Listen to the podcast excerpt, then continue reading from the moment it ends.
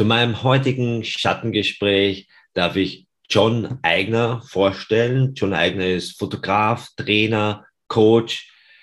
Ich habe dich ja, lieber John, 2016 beim Männerkongress in Berlin kennengelernt und habe dich als sehr bereichernde, positive Person erfahren. Herzlichen Dank für das heutige Interview. Ja, schön hier zu sein, Chris. Hallo und schön dich wiederzusehen. Wir haben uns ja zum Glück seit 2016 auch schon mal ein, zwei Mal äh, gesehen, zumindest virtuell. Und ähm, ja, das ist, ist toll, äh, dass wir immer noch in Kontakt sind. Und du hast mich gerade noch als Fotograf bezeichnet. Das bin ich in aus Leidenschaft tatsächlich immer noch. Äh, beruflich bin ich das tatsächlich jetzt schon eine Weile nicht mehr. äh, der Männerkongress und, und das Männercoaching ist das, was uns zusammengeführt hat. Und das ist tatsächlich das, was jetzt auch mein Leben ausfüllt. Das ist ja das Schöne, also in dieser Arbeit, die man hier macht merkt einfach, da ist der Energieflow da. Also man braucht gar nicht viel sich vorbereiten oder, oder irgendwelche Formulare ausfüllen. Manchmal gibt es Menschen, wo einfach die, die Verbindung steht und bei dir habe ich das ganz stark erfahren. Und da wollte ich jetzt auch mal fragen, wie bist denn du eigentlich zu diesem Job gekommen, zu dieser, kann man sagen, Berufung? Total, absolut Berufung. Ich sage immer, weil gerade weil es bei Männercoaches so lustig ist, das in der Form zu sagen, ich bin wie die Jungfrau zum Kinde zu diesem Job gekommen. Denn ich hatte das tatsächlich über meine eigene Lebens- und Selbsterfahrung, ist das in mein Leben gekommen. Ich war ein Mann und viele Männer, die Ratschläge von mir wollten, sind zu mir gekommen und ich habe das dann an irgendeinem Punkt zugelassen und begonnen, äh, das als Dienstleistung anzubieten. Und ähm, es gab keine es gab zunächst keine bewusste Beschäftigung mit dem Thema Mannsein, sondern ich war Mensch und auch Mann. Aber dann kam die Erkenntnis hinzu, dass es gut ist, sich über die Brille Mann, äh, sich das Menschsein anzuschauen. Und das habe ich dann auch über diese Coachingarbeit getan. Und ich habe im Nachhinein festgestellt, ich war schon immer so einer. Ja, also ich habe ich hab auch schon Jugendgruppenleitung gemacht. Ich habe mich schon immer für den menschlichen Zustand äh, äh, interessiert. Ich habe ein paar Semester Psychologie studiert aus Interesse, nicht um Psychologe zu werden, etc. etc. Ähm, also das war schon immer da. Jetzt, wo ich, wenn man zurückblickt, war es abzusehen, dass ich das tue, was ich jetzt mache. Damals, nach der Fotografenkarriere, die so ein bisschen ja nicht mehr so gekitzelt hat wie, wie, wie, wie am Anfang, ähm, war das tatsächlich so was wie Berufung. Also ich habe gemerkt, da kommt etwas zu mir. Und mhm. dieser Berufung nachzugehen, äh, war das Beste, was ich jemals getan habe. Mhm. Und das, das war im Zuge deiner eigenen mh, hm, Selbsterfahrung oder, oder warst du selber bei einem Coach, ein Trainer, ein Therapeuten, wo du dann eben gemerkt hast, ah, diese Arbeit gefällt mir oder war das einfach aus Jux und Tollerei hast du eine Ausbildung gemacht? Naja, Jux und Tollerei war es nicht. Es war schon ein, tiefes Interesse immer. Ja? Also ich habe ich habe Coaching-Ausbildungen gemacht, ohne Coach werden zu wollen. So könnte man es wahrscheinlich am ersten zusammenfassen. Also ich habe mich schon mein Leben lang für all das interessiert und habe auch äh, eben, wie gesagt, ein Teilstudium in Psychologie im Nebenfach absolviert aus Interesse, habe hab, äh, Kommunikationsausbildungen, Führungskräfteausbildungen, äh, Linguistikausbildungen, äh, Jugendgruppenleitungsausbildungen und all so Sachen gemacht, Methodik, Didaktik. Das waren alles Sachen, die mich interessiert haben. Ja? Ähm, aber ich habe das nicht als Berufsbild gesehen, sondern eben als der, der ich bin. Und ja. ähm, das Interesse war schon immer da. Äh, dieser Bewusstwerdungsprozess, jetzt mich in dieser Art und Weise äh, als Mentor oder Coach zu bezeichnen und das auch für mich anzunehmen, war, war tatsächlich die Tatsache, dass so viele zu mir kamen. Also es kam auf Nachfrage was natürlich was sehr Schönes ist und was es mir ermöglicht hat, diesem Ruf danach zu gehen und, und diesem, diesem Beruf zu folgen und jetzt dieser Berufung als äh, auch, auch Beruf äh, nachzugehen. Mhm. Und wenn man sagt, dass du so, ich glaube, hauptsächlich kann man sagen, ein Männercoach bist, oder? Ja, genau, das ist mein, das ist mein, mein, mein tägliches, äh, ja. mein tägliches Tun. Ja was würdest du sagen, was braucht oder was sind die Dinge, die vielen der Männer, die zu dir kommen, oder was unterstützt sie dabei, diesen Schritt zu gehen? Also gibt es also diese eine Sache deiner Meinung nach oder würdest du sagen, nein, das ist total individuell, jeder hat woanders eine Baustelle und jeder braucht woanders Unterstützung? Oder gibt es schon etwas durch die vielen Gespräche, die du schon gehabt hast, wo du sagst, ja, es gibt ja ein so ein Hauptthema, das viele Männer beschäftigt heutzutage? Es gibt so Dauerbrenner. Ja. Also ich sehe das ja, um die Frage auf der Ebene, die vielleicht die entscheidende ist, zu beantworten. Ich glaube, es geht schon wirklich immer um etwas Tiefes, was wir alle gemein haben, als Mensch und insofern auch als Mann und als Bezugspunkt Mann, als Mann unter anderen Männern Unterstützung zu erfahren. Ja. Das heißt, in einem Zweiergespräch, wo vielleicht ein Mann zu mir kommt, vielleicht mit einer Symptomatik, wo es so Dauerbrenner gibt, wie ich fühle mich nicht männlich genug, äh, ich möchte gerne in Kontakt kommen äh, mit dem anderen Geschlecht, ich möchte gerne in einer Beziehung sein und so weiter. Da drin und zwischen den Zeilen ist ganz oft Ur, äh, ein Urbedürfnis oder Urbedürfnisse äh, nach Verbindung, nach Verständnis, nach Miteinander Menschsein. Ja? Und dieses die männliche Perspektive kommt ganz, ganz viel auch durch diesen Bezugspunkt Mann. Also dass es sowas gibt wie ein, ein äh, das ist ein Mensch, der unter den Menschen mir am ähnlichsten ist, weil er auch ein Kerl ist. Ja? Und so, so sehr natürlich auch Männer total unterschiedlich sind äh, oder unterschiedliche individuelle Männer, individuelle Männer es zum Glück gibt, äh, ist es doch so, da gibt es sowas wie etwas, was ein Urverständnis ist, stelle ich immer wieder fest. Ja? Äh, etwas weniger schachtelsatzig ausgedrückt. Viele Männer kommen zu mir, um ein Männergespräch zu führen. Was immer sie da auch genau dazu bewegt, da ist etwas, wo sie sagen, das möchte ich mit einem Mann besprechen. Und daraus leite ich eben diese, dieses, dieses Urverständnis unter Männern ab, äh, oder das ist ein, ein, ein, ein Zeichen dafür, äh, für, für dieses Urverständnis unter Männern, dass ich als auf meinem eigenen Weg, in Eigenerfahrung, ich gebe nur weiter, was ich selbst erfahren habe, ja, äh, erlebt habe, aber eben auch immer wieder im, wo ich als Coach Männer äh, begleite, äh, wahrnehme. Mhm. Ich habe das ja 2016 bei dem Männerkongress auch als sehr hilfreich empfunden, weil man mein Bild bis dahin, bis zu dem Zeitpunkt war so, ich brauche Männer nicht. Männer sind Konkurrenten. Männer muss ich besiegen. Männer muss ich weghalten von dem, was ich will. Und dann hast du mich halt eingeladen und ich dachte, ich komme dorthin, ich mache mit dir ein Interview, ich mache mit anderen Prominenten, aber so das Fußvolk brauche ich nicht. Und dann schaue ich halt mit dir, wir, wir haben hier Augenkontakt gehabt und, und gemeinsam, gemeinsame Übungen, den Hacker gemacht und, und da war auf einmal ein Gefühl der Verbindung, der, der, der Connection da und ich dachte okay, was ist denn das? Das ist merkwürdig und, und fühlt sich eigenartig an, aber irgendwie sehr gut. Mhm. Also es war auf jeden Fall was sehr Wertvolles. Aber ausschlaggebend war eben eine Krise, die mich überhaupt zu dem Männerkongress gebracht hat. Und jetzt als Psychotherapeut erlebe ich das auch sehr oft. Also Männer kommen halt zu mir in die Stunde, weil es eine große Krise gibt. Also oft so zwischen, sage ich mal, 30 und 40, also irgendwas so, pff, das einen so richtig aus der Bahn wirft. Und, und das auf der Ausgangspunkt ist, so sich zu hinterfragen, die, die eigenen Maßstäbe und, und Werte zu hinterfragen und das vielleicht neu zu orientieren. Wie siehst du das Thema Krise als, als etwas Positives? Erlebst du das, dass Leute durch die Krise zu dir kommen und sagen, nein, also ja, sie gibt es zwar, aber wir brauchen sie nicht und, und sollen sie einfach vermeiden? Ja, also ich, äh, ich obwohl ich ein, ein, ein, durchaus ein optimistischer Mensch bin, der jetzt nicht immer nach dem Fehler in, im, im System sucht oder so, äh, es ist tatsächlich so, dass uns schmerzhafte Erfahrungen, Krisen äh, ähm, ich sag mal, erden und, und einen Neuanfang möglich machen. Beziehungsweise Krisen auch manchmal mit einem Gefühl von, ich werde, da ist etwas, was passiert, was ich nicht kontrollieren kann. Ja, also einem unfreiwilligen Kontrollverlust auch über bestimmte Dinge, die einem wichtig sind im Leben. Ja, mhm. sei es jetzt eine Trennung, sei es jetzt äh, tragische Unfälle etc. Ja, ähm, wo etwas von außen auf uns hereinbricht, äh, was uns auf uns zurückwirft.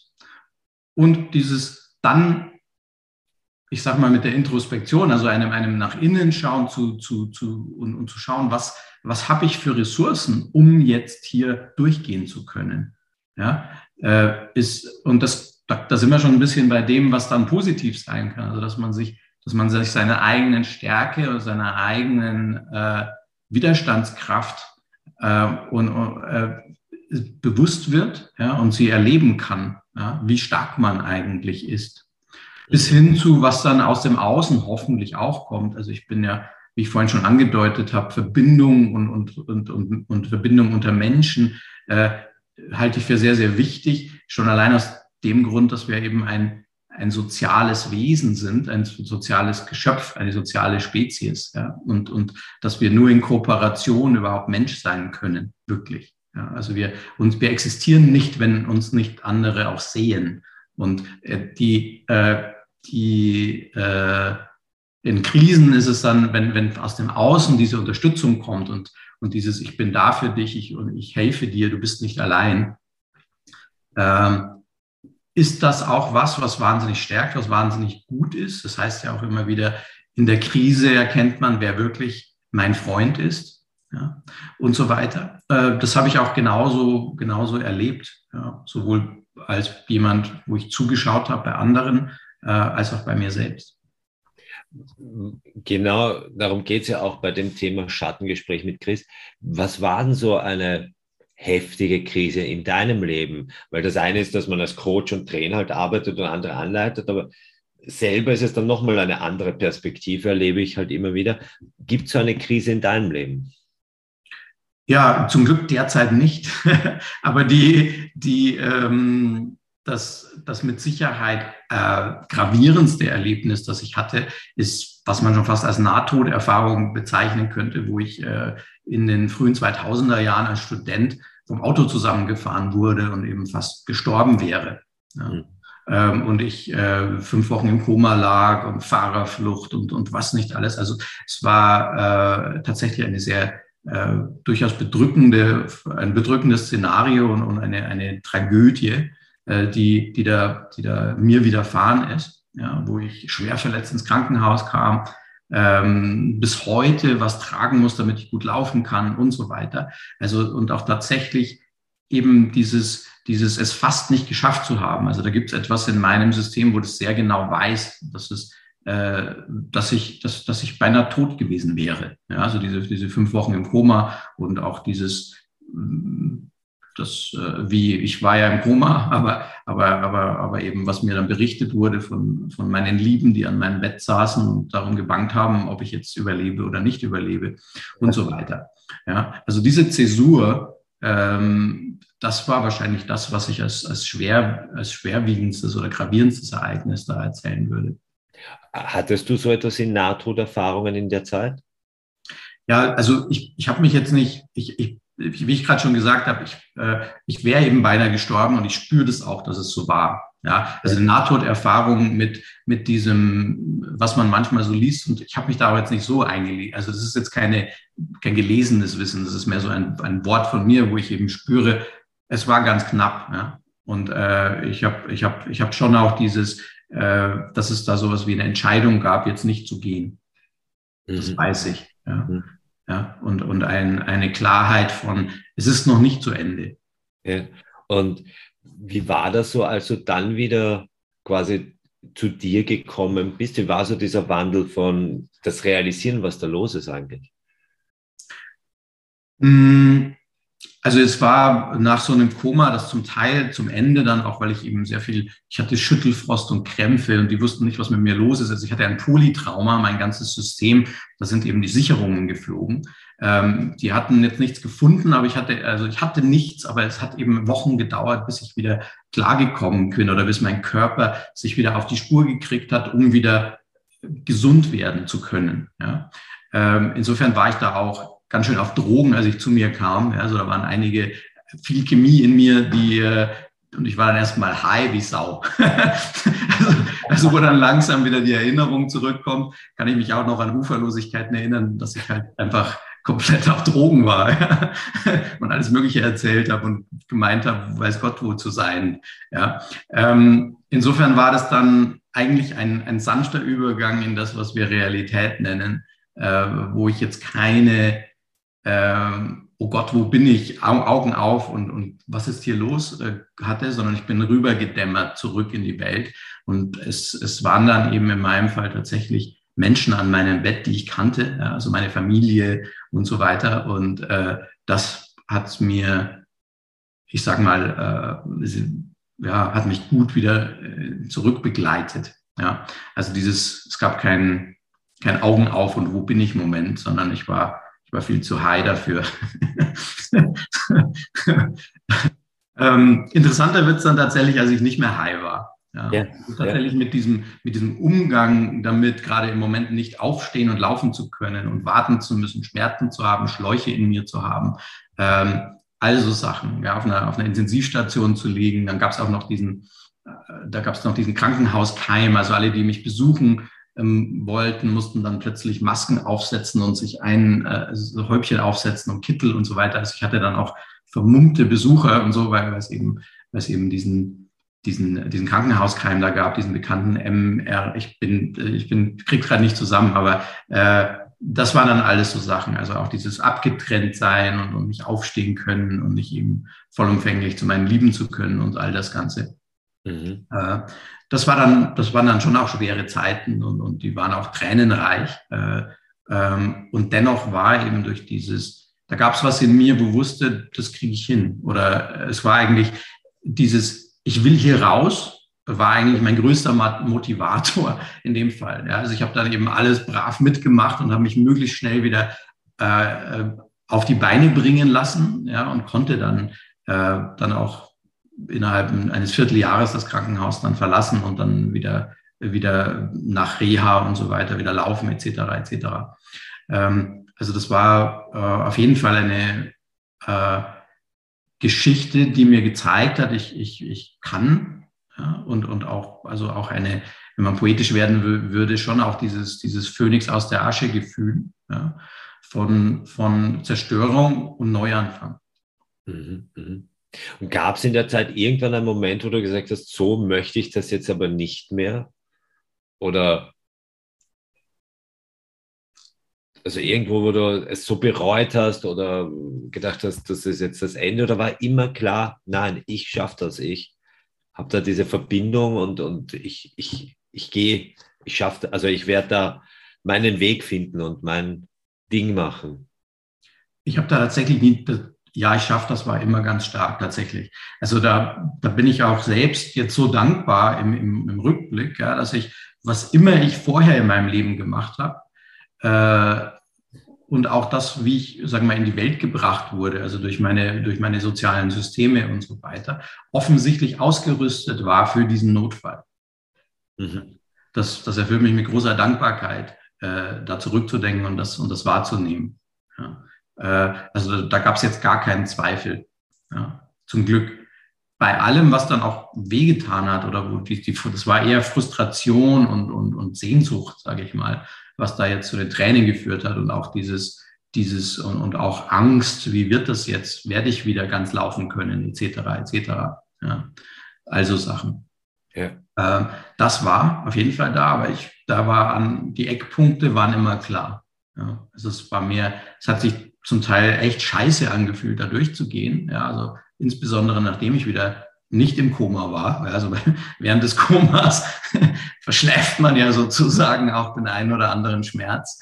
Ähm, und dann äh, in der Zeit der Regeneration gab es das schon. Also das hat sich jetzt, äh, das hat sich nicht schön angefühlt.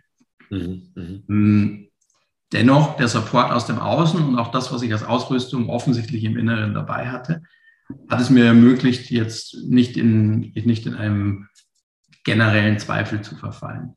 Ja sondern ich wusste, das geht. Und durch diese Erfahrung oder unabhängig von der Erfahrung, hast du jetzt eigentlich Angst vom Sterben? Viel weniger. Also ich, was, was tatsächlich, und das, wie gesagt, das ist zur Studentenzeit passiert. Also das ist ein Zeit, das war ein Zeitpunkt, wo man nicht stirbt, so im, Ja, das ist, also das ist von Lebenserwartung etc. Also das war die Zeit der, ich bin jung, ich bin unverwundbar. Also dieses Sterben gibt es nicht, weil ich tue es ja nicht. ja, so, also das ist diese, diese, dieses Gefühl. Ähm, und das war tatsächlich äh, das erste Spüren von Vergänglichkeit und auch einem, einer Verwundbarkeit und einem, ja auch dann, wenn man so will, veränderten Körper. Ja? Also da gibt es was, ich muss bis heute was tragen, damit ich gut laufen kann. Ja, so, also was, was, musst du da tragen, weil das jetzt. Ich habe ich hab, ich hab, ich hab eine, eine Stütze, die ich, die ich tragen muss. Okay. Und äh, das, das ist eben was, was, was, was verändert hat natürlich. Also es ist eine, es ist auch eine, äh, wenn man so will, Demut, demütig zu werden und jetzt nicht mehr ganz allein alles zu, also im Sinne von, ich, ich ja, ich bin, ich bin, ich, also der, der, der Kernpunkt ist tatsächlich diese neue Verwundbarkeit und die Vergänglichkeit. Das ist eigentlich das für mich Entscheidende. Ja. Und äh, jetzt sozusagen täglich auch daran, ein bisschen daran erinnert zu werden. Ja. So, also das war neu. Und ich hatte jetzt äh, das große Glück, dass eben ähm, mein Leben ich wieder zurück, ich habe es wieder komplett zurückbekommen. Damals war ich junger, aufstrebender Fotograf und ich, ich habe äh, es war auch ganz so wichtig, mir jeden Teil meines Lebens wieder zurück zu, zu erobern. Ja, also ich wollte erstmal wieder zurück auf den Status quo, das war die Messlatte. Ja. Und das ist mir, weil ich jetzt eben nicht, was weiß ich, weder Profifußballer noch, noch Fußmodel oder sonst irgendwas war, hatte ich quasi eigentlich das komplette Programm wieder zurückbekommen. Ja, also ich konnte alles wieder wie vorher machen. Ich konnte wieder mit Putzkübeln auf Eimern steigen. Ich konnte über Zäune klettern. Ich konnte meine Fotoshootings machen. Ich konnte, ich könnte, ja. Also das war, das war zum Glück so bei mir. Ja. Äh, also diese Zurückeroberung meines Lebens zuvor und dann auch diese Karriere fortzusetzen, was war, die, die mir wichtig war zu dem Zeitpunkt. Ja. Und äh, das ist mir gelungen. Ja. Also das, das, ist ein, das war ein Erfolgserlebnis und oder eine Erfolgsgeschichte. Ja.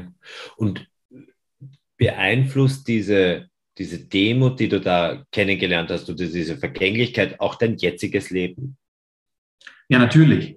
Ich, ich bin gerade jetzt ein bisschen abgeschweift. Also dieses, diese, diese Begegnung mit dem Tod oder der, der Vergänglichkeit, also mit dem auch sterben können, hat mich demütig gemacht, hat mich weiser insofern gemacht, dass ich, dass ich, äh, dass plötzlich der, also das, was wirklich wichtig ist im Leben, wird viel, viel klarer. Ja, oder auch dieses, worüber man sich in keinster Weise sozusagen aufregen braucht oder was, was einfach nicht wichtig ist, wird viel, viel klarer. Ja, also es, es war ein ganz großer, äh, schlagartiger Reifeprozess. Ja, ich, ich jetzt in meiner, in der Arbeit von, von Männerarbeit äh, passt auch sehr, sehr gut das, äh, das, äh, das Wort von Übergangsritual oder Initiation. Also das waren es war ein, ein, ein, klassischer initiatorischer Prozess, also mit Herausforderung, Schmerz, der Begegnung mit dem Tod, der, der, der, der Unterstützung aus dem Außen. Ja, es war kein geplanter initiatorischer Prozess, aber es hatte alle Momente, alle,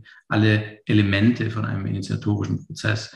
Ja, und so sind die Effekte auch. Also ich habe diese Werte, zum Beispiel von Demut ja, und, und, und so weiter, gelernt. Ich habe äh, übers Leben gelernt und die, die Endlichkeit davon. Ja und auch dieses, dieses, was ist tatsächlich wichtig und was nicht. Also was ist Beiwerk, über das man sich überhaupt nicht aufregen braucht, wo ich mich früher vielleicht reingesteigert hätte und so weiter. Also das waren diese großen, großen Lernerfahrungen, die mich zum, viel mehr zum Erwachsenen gemacht haben. Ja, also dann auch viel mehr zum Mann. Ja, was ist denn unwichtig? Was ist dir dadurch bewusst geworden, dass jetzt nicht mehr wichtig ist? Ja, worauf es wirklich ankommt im Leben. Also alles, alles, was nicht das ist, worauf es wirklich ankommt. Ja? Gesundheit, äh, ein, ein äh, Wohlbefinden und, und, und eine Art Zufriedenheit, Entspannung im Inneren, ein, ein Netz, äh, Menschen um sich zu haben, die tatsächlich wirklich zu einem stehen in der Krise. Solche Sachen, ja, also Grundelemente. Bis hin zu auch dem ich äh, gehalten sein auf einer, ich sag mal, schon auch körperlich wahrnehmbaren Ebene. Also tatsächlich dieses, tatsächlich eine Umarmung zu bekommen, tatsächlich, äh, was weiß ich, ähm, tröstend über, die, über den Kopf gestrichen zu bekommen, wenn man weint, solche Sachen. Ja. Mhm. Es ist zwar äh, zu keiner Zeit so deutlich als Erwachsener äh, oder in der Zeit, wo, wo, man, wo man uns Menschen erwachsen nennt, wie da. Also das wurde mir da alles nochmal gezeigt. Ja. Äh, und das meine ich damit. Und die anderen Sachen sind so Nebensächlichkeiten, über die man vielleicht früher unentspannt geworden wäre. Ja, was auch immer, irgendwelche Leute, die blödes Zeug reden oder irgendwelche Dinge, was weiß ich, die, die in der Boulevardzeitung stehen von irgendeinem Promi oder keine Ahnung, also wo man vielleicht meint, dass das irgendeine große Bedeutung für einen selber hätte äh, und wo das noch stärker, in, ganz, ganz stark eben in diese in, diese, in diesen Fokus rückte, was ist wirklich wichtig? Ja, was, was, sind, was sind essentielle Sachen? Mhm. Also ich würde auch, ich habe das auch so erlebt, dass das, der Tod wie ein Sieb ist, das halt alles Unwichtige einfach wegnimmt und so schlimm es ist, wenn jemand stirbt oder man mit dem Tod konfrontiert ist. Mhm. Und dennoch reduziert der Tod ist oft das Essentielle. Und, und ich finde es fast ein bisschen schade in unserer Gesellschaft, dass das so nach außen gedrängt wird. Also wenn jemand stirbt oder Begräbnis, dann das ist alles so, das soll in unserer Wohlstandsgesellschaft keinen Platz mehr haben. Und ich denke, dass das ein schlechter Prozess ist, weil ja, wir dann nicht vorbereitet sind auf das Leben oder uns halt mit Nebensächlichkeiten, wie du sagst, zu sehr den, den Alltag vertreiben. Ja. ja, am Ende geht es, glaube ich, um den Tod oder die Angst davor. Ja, also ich, ich habe auch das Gefühl, das ist ja jetzt gerade jetzt in dieser Zeit, wo wir mit einem Virus konfrontiert werden, äh, wo es ganz, wo, wo es ganz viel um Angst gibt, geht. Ich glaube, das merkt jeder. Ja, aber darunter eben immer die Todesangst. Also die, die, die Todesangst ist sozusagen mit das Tiefste, was es gibt. Ja? So und die, äh, ja, wir lernen gerade, wie, wie, wie, das ist jetzt ein bisschen mit meiner Meinung gefärbt, aber wie schräg unser, unser Verhältnis zum Tod geworden auch ist. Ja. So, oder wie, wie sehr wir uns darüber erheben wollen und quasi alles mit aller Gewalt ausschließen müssen, dass, da, dass wir ja nicht irgendwie sterben, zumindest nicht gleich. Ja. Ob es dann sozusagen ein paar Jahre später wegen Kollateralschaden passiert, ist nicht, ja, schauen wir uns dann später an. Ja, also wie du schon sagst, so ein bisschen so diese, diese ähm, ähm, dieses Hinweg, dieses Wegschieben ja, und, und ähm, alles auffahren, was die Menschheit so hervorgebracht hat, was ja wirklich großartig ist. Ja, also gerade im medizinischen Bereich, ja, also was unsere Lebenserwartung basiert gerade auf dem, dass wir überhaupt, dass wir, äh, also es gab, gab Zeiten, wo Leute so im Durchschnitt so mit 35 gestorben sind. Also wenn man sich das vorstellt oder Kindersterblichkeit und so weiter. Also wie viele Menschen es jetzt gerade nicht mehr gäbe, gäbe es nicht diese, diese wirklich fantastische, fantastischen Leistungen der Medizin. Ja. Äh, aber, aber trotzdem dahinter gibt es etwas, was immer endlich sein wird. Ja. Also und, und dieses, äh, diesen, das war auch für mich auf meiner Reise als Mann, das war gerade auch über dieses Ereignis, was ich vorhin beschrieben habe, natürlich ganz stark, ein, ein, ein, ein Konfrontieren mit dem Tod. Das hat aber auch vorher schon ein bisschen begonnen. Also als ich zum Beispiel in der mobilen Altenpflege gearbeitet habe und eben alte Menschen habe sterben sehen. Das war so mein erstes äh, damit umgehen lernen. Ja. Also ich war jemand, äh, ich habe eine, eine Großmutter gehabt, die schon sehr alt war und die ich über alles geliebt habe. Und als Kind wäre es unvorstellbar gewesen. Also wäre die größte Katastrophe gewesen, wenn diese Oma gestorben wäre. Ja. ja. Äh, aber Omas sterben sozusagen immer. Das sind die Ältesten. Also die, die, das ist, das ist eigentlich statistisch das Vorprogrammierteste, was es gibt, dass man die hergeben muss. Ja, das ist häufig die erste Konfrontation mit dem Tod im Leben eines Kindes. Ja, also die, wenn diese Generation dann geht. Ja. Ähm, und insofern war es gut, dass ich dann durch den Zivildienst damals äh, und das, das, das Miterleben von alten Menschen, die gehen, also die auch während meiner Zeit, wo ich die mitgepflegt habe und täglich gesehen habe, dass die dann eben gestorben sind. Ja, äh, also auch da, da, ich bin dem Tod näher gekommen über, über diese alten Menschen, deren Körper halt sich vorbereitet zu gehen letztlich. Ja, also da ist ja dieses, dieses körperlich-menschliche, ist ja. das Vergängliche in unserer Welt. Ja. Und ähm, also da hat es angefangen. Dann kam, dann kam, dann kam dieses Ereignis, wo ich quasi selber fast dran gewesen wäre. Ja. Äh, und bis heute gibt es dann oder über die Jahre, gerade dann wieder als Männercoach, habe ich dann mich auch immer wieder, habe den Tod auch immer wieder ein bisschen zu mir geholt oder habe mich mit dem Thema Tod beschäftigt. Ja. Wie, wie, machst du das? Ja, indem ich ihn nicht wegdrücke oder so, nicht so tue, als käme er nicht. Ja? Also, dass ich mich darüber unterhalte, so wie mit dir zum Beispiel gerade. Ja? Ähm, und ich halte das für eine sehr, sehr wichtige, ähm, ähm, einen sehr, sehr wichtigen Punkt. Also ich, ich, ich, ich glaube auch, dass Männer und die, wenn sie sich mit ihrem maskulinen Prinzip verbinden, äh, da kommen dann, glaube ich, auch so Sachen wie an die Kante gehen wollen bei Extremsportarten und so weiter. Ja? Und ähm, das ist ein Prinzip, das es auch in biologischen, äh, in biologisch jetzt äh, in Menschen gibt, die jetzt biologisch kein Mann sind, sondern eine Frau oder anders, sondern, sondern aber dieses Prinzip, also wenn man im Maskulinen ist, gibt es da auch was mit dieser an die Kante stoßen wollen, ja, an die, an die Grenze gehen wollen, dem Tod ins Auge schauen wollen. Finde ich hochinteressant. Und ich glaube, dass das damit zusammenhängt, weil eben der Tod das ist. Der ist der ewige Frieden, der ist eine Stille, der ist eine Klarheit, der ist, der ist äh, das, was einen, während man noch am Leben ist, sehr, sehr wach macht. Ja? Und es war auch so ein großer Effekt von dem, was ich als junger Mensch erlebt habe, ja, dieser, dieser Unfall. Äh, es ist, und auch jedes Mal, wenn jemand anderes stirbt, du hast es vorhin angedeutet, ja, also immer wenn, wenn, wenn es einen Todesfall gibt, plötzlich rückt die Familie zusammen. Plötzlich gibt es diese, diese ähm, äh, Effekte oder diese, diese Phänomene von konfrontiert werden mit Schmerz und Verlust und der eigenen Vergänglichkeit. Ja, was dann häufig dazu führt, Mensch, schön, dass wir noch alle da sind. Wow, dass, dass ich noch leben darf, ist ein Geschenk. Das ist keine Selbstverständlichkeit. Ja. Das sind so, was glaube ich so jeder ein bisschen kennt. Ja, also wo jeder mal dem Tod über den Weg läuft in, durch das Sterben anderer. Ja. Und, und dann, wenn es in der Familie oder im engsten, äh, ja, ganz nah dran an einem, also Menschen, die einem ganz viel bedeuten, ja, wenn die gehen, äh, da merkt man es am meisten. Und da, da ist da ist ein ganz wunderschönes und wichtiges Element darin. Und das nenne ich das, was es macht einen sehr präsent und, und, und hoffentlich dankbar. Ja. Memento Mori.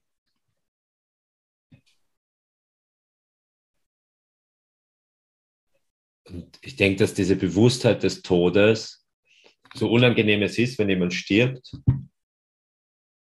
einfach durch die Bewusstheit bekomme ich Lebensqualität also bei mir war es leider nicht äh, meine Oma, sondern ein Cousin, der mit 21 schon gestorben ist. Ich war wahrscheinlich fünf, sechs Jahre, hat Hodenkrebs gehabt und es hat heute eine gute Prognose. Damals, vor 40 Jahren, war das eben noch nicht so. Sie haben das übersehen und ist gestorben und das ist irgendwie eingebrannt in meinem Gehirn, wie wir ihn besucht haben zu Hause und er war total abgemagert. Er wollte nur ein Bier trinken und hatte ärgste Schmerzen, weil das halt nicht mehr runtergegangen ist durch die Speiseröhre. Und das hat mich eigentlich dann zum ersten Mal verfolgt über drei Tage, dass ich nichts anderes denken konnte, dass ich sterben werde. Und ich will diesen Gedanken wegkriegen. Und der kommt aber immer wieder. Aber unabhängig davon war mir dann ganz klar, ich habe keine Zeit jetzt irgendwie auf der, im Gymnasium, dass ich sitzen bleiben kann oder dass ich irgendwas Falsches studiere, weil ich, ich will quasi Quality Time. Und jetzt, wenn ich Zeit mit meiner Mutter verbringe, das ist eh noch junge, 63, sage ich jetzt mal. Äh, aber ich weiß, sie wird eines Tages gehen. Und deshalb schaue ich, wenn ich mal nicht so gut drauf bin, reiß dich zusammen, nütze diese Zeit, weil die wird nicht mehr zurückkommen. Und vielleicht ist es komisch, sich dessen bewusst zu sein, jeden Tag, dass diese Zeit, die, also dass die weg ist. Aber auf der anderen Seite, sie macht eine gewisse Bewusstheit, dass ich mich immer entscheide, ist das gerade wirklich sinnvoll? Was ich da jetzt mache, wenn ich sieben Stunden Videos schaue oder Pornos schaue oder Computerspiele oder ist auch okay, wenn man eine halbe Stunde Computer spielt und dann sagt, jetzt mache ich wieder sinnvoll. Also für mich ist die Auseinandersetzung mit dem Tod Lebensqualität. Ja, ja, schön gesagt, schön gesagt.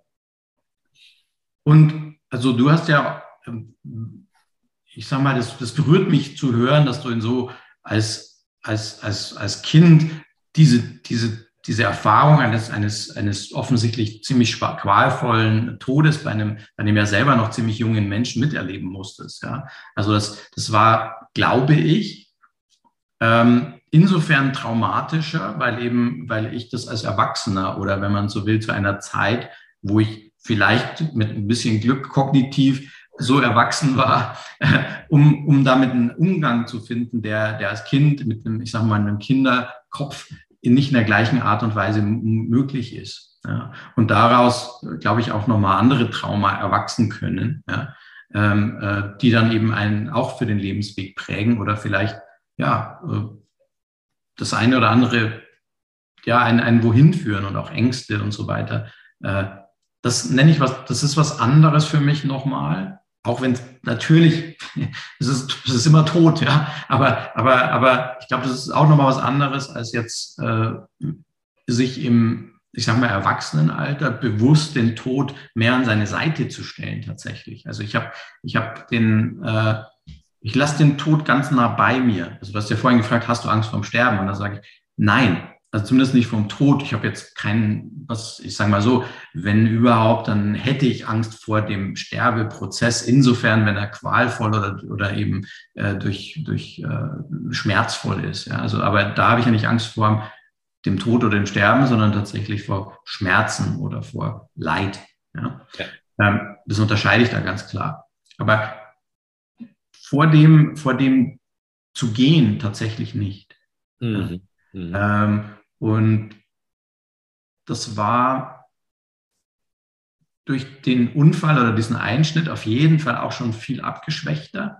Da war aber auch noch das Gefühl, es gibt noch was zu tun, das muss ich noch tun, sonst ist mein Leben nicht vollständig. Ja? Und dieses Memento Mori und auch dieses jeden Tag so, als ob es der letzte wäre, Prinzip zu leben, ja. war dann auf jeden Fall das, was ich tun wollte. Und es gab eben noch Dinge, die, die auch, die auch im Außen sozusagen äh, dann noch wichtig waren im Sinne von, ich möchte noch diesen Karriereschritt oder ich möchte sagen können, das habe ich gemacht und so weiter. Ja. Gibt es jetzt noch Dinge, wo du sagst, so eine Vision oder etwas, wo du sagst, ja, das muss noch gemacht werden, bevor ich vielleicht nicht mehr bin? Ähm, die gibt es, aber meine Bucketlist ist tatsächlich sehr, sehr kurz. Also was ich, drauf, was ich sagen will, oder da wollte ich gerade hin, es gab dann später ja, also ich bin Mitte der 70er geboren, ich bin jetzt noch nicht besonders alt oder sowas und ich bin auch nicht lebensmüde, aber es gab später dann so einen Punkt, wo ich gesagt habe, äh, ich könnte jederzeit gehen tatsächlich. Und das hat mich erstmal ein bisschen schockiert. Mhm. Äh, aber dann hat mich das, habe ich gedacht, nee, das ist, also das ist, das ist gut. Also da, da, da, da war was, also wo ich sagen kann, da bin ich im Frieden mit mir. Ja. Und ich glaube, das hat dieser Unfall damals mit vorbereitet. Also das, wo mir die Angst vom Sterben peu à peu genommen wurde, Zivildienst, dieser, dieser Einschnitt und dann eben auch das, dieses Finden meiner Berufung nochmal klarer fokussiert, als das bei der, bei der Fotografie der Fall war. Ja, also das, was ich jetzt tue, Mentor sein, ja, Begleiter sein, was man neudeutsch Coach nennt, spezialisiert auf Männer. Deshalb heißt ich, bin ich jetzt Männercoach. Ja. Aber darunter liegen diese uralten Prinzipien, von wo ich hingehöre. Und ich bin so einer. Ich bin, ich bin ein Mentor. Ja. Ich bin einer, der die Hand reicht. Ja. Da gehöre ich hin, zutiefst. Und das hat dazu beigetragen, äh, dass auch, das, dass, dass ich sagen kann, ich könnte jederzeit gehen. Ja, so. Und es gibt es gibt noch ein paar so Sachen, es gibt noch ein paar Reisen, es gibt noch ein paar Wünsche, die ich mir erfüllen möchte, äh, noch ein paar Dinge, die ich erleben möchte. Aber es ist, es ist tatsächlich erstaunlich wenig. Also ich lasse das, da wird immer wieder was Neues, was ich gerne möchte und so. Also ich bin, ich habe durchaus eine, eine, eine hedonistische Ader. Also ich liebe es zu genießen und, und schöne Dinge zu erleben. Ja. Ähm, das ist wieder ein anderes Thema, können wir uns gleich nochmal drüber unterhalten. Also die Balance zu halten zwischen zwischen Hedonismus und, und einem, und einem äh, Fokus im Leben. Ja. Aber äh, also ich, ich genieße das Leben sehr, habe aber auch das Gefühl, dass ich, äh, dass, ich, dass ich jetzt schon viel im Frieden bin. Mhm. Ohne mich erleuchtet zu fühlen oder sowas, aber äh, im Sinne von, also ich, ich mache mach viele Dummheiten, die Menschen machen nach wie vor. Ja, aber es ist tatsächlich was da, wo, wo sagt, äh, ich könnte jederzeit gehen. Mhm. Und das, nehme ich mittlerweile als ein sehr schönes Gefühl wahr und hat eben auch damit zu tun, dass wenn ich den Tod nah zu mir hole, also dieses Jahr, es könnte wirklich jeden Tag zu Ende sein. Ich habe es auch schon tatsächlich zu einer Unzeit, wo ich noch viel zu jung war, um zu sterben, äh, äh, schon erlebt. Ja, es kann wirklich jederzeit zu Ende sein. Es, wir haben nur den Hier und Jetzt Moment. Also da werden, kommen wir dann auch äh, in, in, in die Essenzen des Lebens, sag ich mal. Mhm. Was ist deiner Meinung nach der Sinn des Lebens? Wenn wir sagen, okay, wir sind da, es gibt dann nachher noch was. Gibt es sowas wie einen Sinn des Lebens für dich? Ja, also ich glaube auch, da, da kommt auch wieder dieser Wert von Demut, glaube ich, mit rein. Also diesen kleinen Mini-Baustein oder dieses, dieses Mühe von Beitrag zu leisten. Ja, also ich, ich glaube, dass, dass, dass jeder kleine Tropfen sozusagen eine große Welle auslösen kann oder das Butterfly-Effekt, was auch immer. Also das ist, das ist dieses, es hat alles, es ist alles ein Teilchen in etwas, was, was, was eben ist. Ja, also ich bin, ich bin ein, äh, ich leiste einen Beitrag durch dieses, durch dieses kleine Mühe, das ich mit reingebe in die Welt. Ja. Und ich glaube, dass, äh, dass ich mit bestimmten Urinstinkten und auch bestimmten Sachen, an die, an die ich mich halten kann als Mensch. Also ich glaube an den menschlichen Zustand und ich glaube an das Geburtsrecht oder das äh, des Menschen in Wohlbefinden und Gesundheit zu leben. Ja. Und natürlich sind das alles, ich glaube, ja, das sind alles Geschichten, die ich mir selber erzähle oder wir uns oder wie auch immer oder Mythen, kann man, wie auch immer. Aber das ist der Mensch, das ist Teil des menschlichen Zustandes. Ich glaube, wir brauchen Geschichten und Mythen, sonst verstehen wir gar nichts. Ja. Ähm, da zähle ich Religion und Wissenschaft insofern mit dazu. Also wir, wir, wir brauchen was, was uns sagt, ah, so dieses, dieses What the fuck is going on? Ja, und, und es entspannt uns, wenn wir das Gefühl haben, wir wissen, was los ist. Ja. ja. Ähm, und bei mir sind, sind das die Geschichten, die, die ich mir erzähle oder die meine Wahrheiten sind. Und äh, so dass ich, dass ich, dass der Sinn des Lebens insofern ist, dieses ich, ich soll da sein, ohne jetzt genau alles zu wissen oder überhaupt als Mensch, glaube ich, erfassen zu können. Aber dieses Ja, ich bin da und soll es auch sein. Ja. Und dann meine, das ist jetzt im Grunde schon Lebensart ein bisschen, ja, also dann auch zu sagen, äh, ich habe eine Aufgabe für das Gesundheit und das Wohlbefinden meiner selbst und denen, für die ich zuständig bin. Ja. Äh, also dass, dass es da was gibt wie eine Verantwortung und, und eine, etwas, das ich, dem ich diene, was größer ist als ich. So würde ich das beschreiben. Schön. Und davor hast du gesagt, äh, die, die, die, du möchtest noch was sagen oder wir können auch darüber reden zwischen dem Hedonismus und diesen, wenn man es jetzt äh, Disziplin oder Ordnung. Wie, wie siehst du das? Mhm. Äh, die, die für unsere Ohren abstrakteren Begriffe, die ich dafür nehme, ist Yin und Yang. Und das meine ich jetzt nicht im, im, im, im wie soll ich sagen, gelehrten Daoismus-Kontext, sondern das meine ich tatsächlich als Metapher von Prinzipien. Ja, also wo wir ein Bild haben, das wir uns anschauen können, worüber wir uns unterhalten können. Ja. Und äh, für mich ist Yin das Körperliche, das Fleischliche, das, das in sich Aufnehmende, manchmal auch das prinzipiell feminine Prinzip genannt. Ja. Äh, und Yang ist im Grunde das, was äh, den Raum dafür hält. Ja, das Yang hält den Raum und das Yin lebt darin. Ja, insofern ist das Yang auch der ewige Frieden und wenn man so will, auch der Tod. Ja, aber es ist quasi das, was ewig ist. Kann auch, man kann daraus auch die Gottmetapher ableiten oder das Gottesbild des Christentums und so weiter. Ja, ähm, aber die, äh, das Yang ist der Raumhalter und dass das niemals endet und die, die Stille und, und auch das, was die, die Struktur schafft, jetzt auf einer auf einer weltlichen Ebene. Also es ist der Raum, der gehalten wird. Und das Hirn ist das, was darin tanzt. Insofern für, bei uns auf Menschen bezogen ist, ist alles, was ich esse, trinke, genieße, spüre, fleischliche, alles Vergängliche ist, ist das Yin.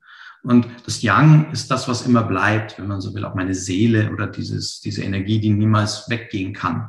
Ja, so. Äh, das pure Bewusstsein auch. Ähm, und diese Balance aus Yin und Yang ist im Grunde der Trick.